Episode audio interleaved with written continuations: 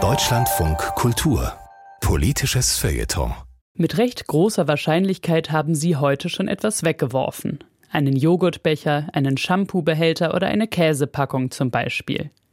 Plastik ist so allgegenwärtig, dass man manchmal vergessen könnte, dass es nicht schon immer da war.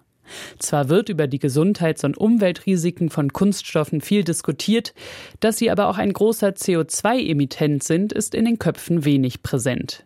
Das sagt zumindest der Wissenschaftsjournalist Fritz Habekus und wirft einen Blick in die Geschichte und Gegenwart eines Werkstoffs, der uns täglich begleitet. In der Luft, die wir atmen, Plastik.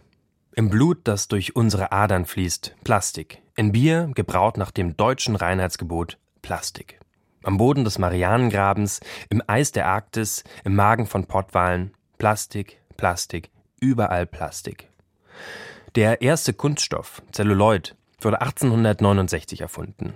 Aus ihm wurden Billardkugeln hergestellt, die zuvor aus Elfenbein geschnitzt wurden. Zelluloid bewahrte Massen von Elefanten vor dem Tod und Kunststoffe befreiten die Menschen von den Fesseln natürlicher Materialien. Plastik bedeutete Freiheit, Erwachsen wurde die Kunststoffbranche mit dem Zweiten Weltkrieg. In den USA etwa produzierte sie künstlichen Gummi. Dessen Hauptbestandteile, Styrol und Butadien, können wahrscheinlich Krebs auslösen. Die Industrie produzierte sie in Mengen, die ihr selbst beinahe unglaublich vorkamen. Nylon wurde zu Fallschirmen und Seilen verarbeitet, Plexiglas für Flugzeugfenster und Helme. Als nach dem Zweiten Weltkrieg keine Munitionskisten und Treibstofftanks mehr benötigt wurden, brauchte es neue Märkte. Diese wurden regelrecht erfunden, genau wie immer neue Kunststoffverbindungen. Wofür man sie einsetzen konnte, wurde später entschieden.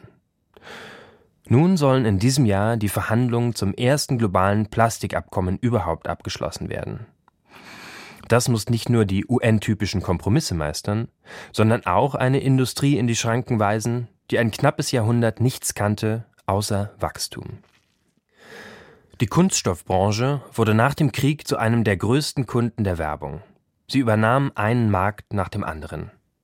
Plastik ersetzte Stahl in Autos, Papier in Verpackungen, Holz in Möbeln. Als das Wachstum langsamer war als erwartet, änderte sie Mitte der 50er Jahre ihre Taktik. Sie produzierte keine Kunststoffe mehr, die in den Haushalten landeten, huhu, Einladung zur Tupperparty, sondern konzentrierte sich darauf, Plastik durch Haushalte zu schleusen. Die goldene Zukunft von Kunststoff war gefunden. Einmalplastik. Als dann in den 60er und 70er Jahren Plastik als massives Umweltproblem erkannt wurde, wehrte sich die Industrie dagegen, reguliert zu werden. Sie bot stattdessen selbst eine Lösung an. Recycling. Und gab damit das Versprechen, einfach weiter konsumieren zu können. Kaufen, wegwerfen und vergessen. Manchmal kann das Leben so einfach sein. Bislang sind nur 9% aller jemals hergestellten Kunststoffe recycelt worden. Die weltweite Recyclingquote liegt bei 14%. Plastik ist längst zum Signum des Anthropozäns geworden. Heute stehen bei Diskussionen um Plastik die Risiken für Umwelt und Gesundheit im Mittelpunkt. Dabei denken wenige daran, dass Plastik aus Erdöl oder fossilem Gas hergestellt wird. Beim gegenwärtigen Wachstum könnten Kunststoffe bis zur Mitte des Jahrhunderts 15 Prozent der globalen Emissionen ausmachen. Plastik ist die Klimakrise in ihrer festen Form. Als einzelne Person ist der Einfluss darauf, wie viel Plastik man verbraucht, verschwindend gering. Gesellschaften ersticken nicht deswegen in Plastik, weil sie es kaufen, sondern weil Kunststoffe Teil eines Geschäftsmodells sind, das besser läuft, je mehr Müll produziert wird.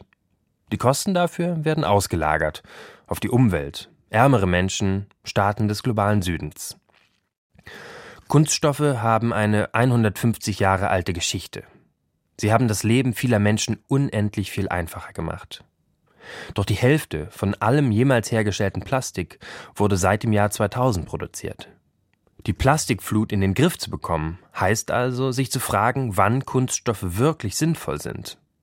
Und dort hart zu regulieren, wo nur einige profitieren. Das war der Wissenschaftsjournalist Fritz Habekus mit einem politischen Feuilleton auf Deutschlandfunk Kultur.